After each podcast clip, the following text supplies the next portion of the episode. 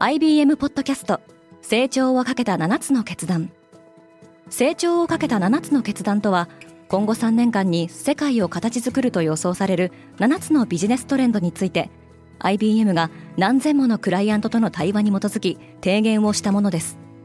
このポッドキャストでは変化の激しい時代において企業が下すべき成長をかけた7つの決断について日本 IBM の7人の専門家と考えていきます。今お聞きのリスニングサービスにてぜひフォローボタンからフォローをお願いします。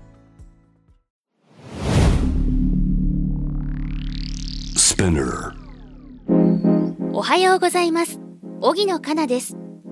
5月1日月曜日。今日のデイリーブリーフはゴールデンウィークスペシャルと題し5分でわかるスーダン内戦とホストである私荻野かながデイリーブリーフでこれまで取り上げたニュースの中から気になったニュースを声でお届けします。激しい戦闘の始まりは権力争いでした。エジプトの南に位置するスーダンは国土面積でアフリカ3位の大国で OPEC プラスにも加盟する産油国です。政府に相当する暫定軍事評議会内部の権力争いのために4月15日に国軍と準軍事組織 RSF の間で戦闘が勃発しました。軍は首都ハルツームなどで住宅街にある RSF の拠点を空爆しており民間人の犠牲者が多く出ています。4月には国連やアメリカの仲介で一時的な停戦合意が実現しましたが一部地域では銃撃戦などが続いています。権力対立の直接の原因はスーダンでは2019年30年にわたって独裁政治を続けてきたオマル・アル・バシルがクーデターにより失脚。その後国連での勤務経験もあるハムドク首相率いる暫定政府機構が発足しましたが2021年に軍がクーデターにより再び政権を掌握。2023年に至るまで陸軍のブルハン将軍が実権を握っています。一方政権ナンバー2は RSF を率いるモハメド・ダガロで両者の対立が今回の混乱の原因となりました。RSF って何者？RSF はバシルが軍部によるクーデターが起きた場合に備え設立した非公式の軍事組織です。ラピッドサポートフォースの略称で日本語にするならば即応支援部隊となります。スーダンでは2003年西部ダルフール地方でイスラム教徒ではない住民に対する大規模な虐殺が起こりましたが RSF の母体となったのはこのダルフール紛争を主導したジャンジャウィードという民兵組織です。RSF は兵力などは正規軍に劣るものの外国の軍事組織とのつながりが強いとされています。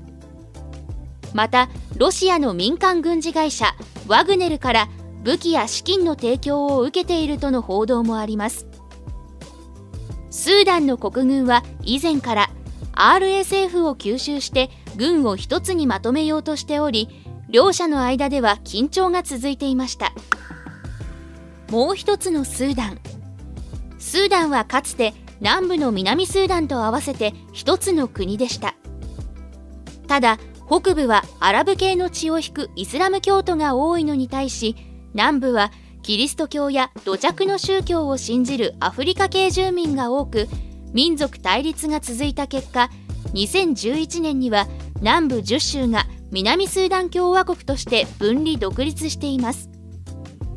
スーダンは産油国ですが油田は南部に集中しており南スーダンの独立によって原油収入を失い経済が悪化。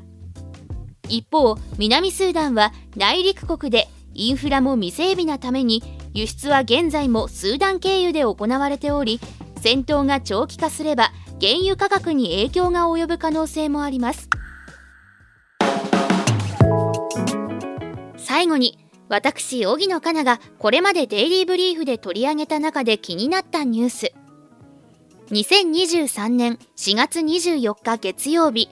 トランス女性の起用でまた炎上です。こちらのニュースはアメリカのビール大手アンハイザー・ブッシュの主力ビールバドライトのマーケティングキャンペーンで、えー、インフルエンサーでトランスジェンダー女性の方を起用したことが炎上につながったっていうニュースなんですけれどもまあ今すごく多様性が非常に話題になるトピックになる中で、えー、すごく考えるべきニュースだなと思ってこちらのニュースをピックアップしました。はい、今ちょうど日本でも、えーと、歌舞伎町タワーのジェンダーレスお手洗いが非常に SNS 等で話題になっていますがやはりあの多様性を認められる世の中になるっていうのはすごく大事なことだと思っていて、うん、そういう世の中になればいいかなとは思っているんですが一方でやはりその誰かの価値観を認めることがそれ以外の誰かの価値観を否定することにつながってしまうかもしれないっていう、まあ、そういった恐怖でおそらく今あの炎上であったりだとか、まあ、ちょっと議論に上がるっていうような状態になっているのかなっていうふうに感じています。はいまあ、炎上自体が悪いことではなくてもちろん議論が行われることが将来につながることでもありますのでまあ議論は活発に行われる必要があるかなっていうふうにはすごく感じています。はい一方でやはりあの価値観を認める多様性っていうところに対して、まあ、全てを認める全てを無条件に認めるっていうよりはやはりそのメンタリティー的な認めるっていう重要性だけではなくて区別であったりだとかそういったあの線引きは必要なのかなというふうに私は考えているのですがこれを聞いている方はどのように考えていらっしゃるでしょうかあのいろいろな方の価値観を受け入れるためにはいろいろな方の価値観をまず知ることが大事だと思っておりますので是非こちらお聞きの方ご意見をお伺いできますと幸いです。ゴールデンウィークスペシャルはいかがだったでしょうか？感想をレビューでお待ちしています。今後のデイリーブリーフをより良いものにするためあなたの感想をお待ちしています。またデイリーブリーフをぜひ Spotify、Apple Podcast、Amazon Music などでフォローしてくださいね。荻野かなでした。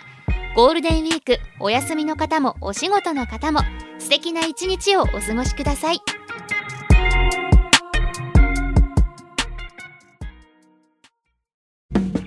リスナーの皆様より多くのリクエストをいただいている話題のニュースを深掘りしたエピソードを週末の有料版で配信中です。今なら1ヶ月無料トライアルを実施中。詳細は概要欄に記載しています。この機会にぜひ聞いてみてくださいね。感想ご意見もお待ちしています。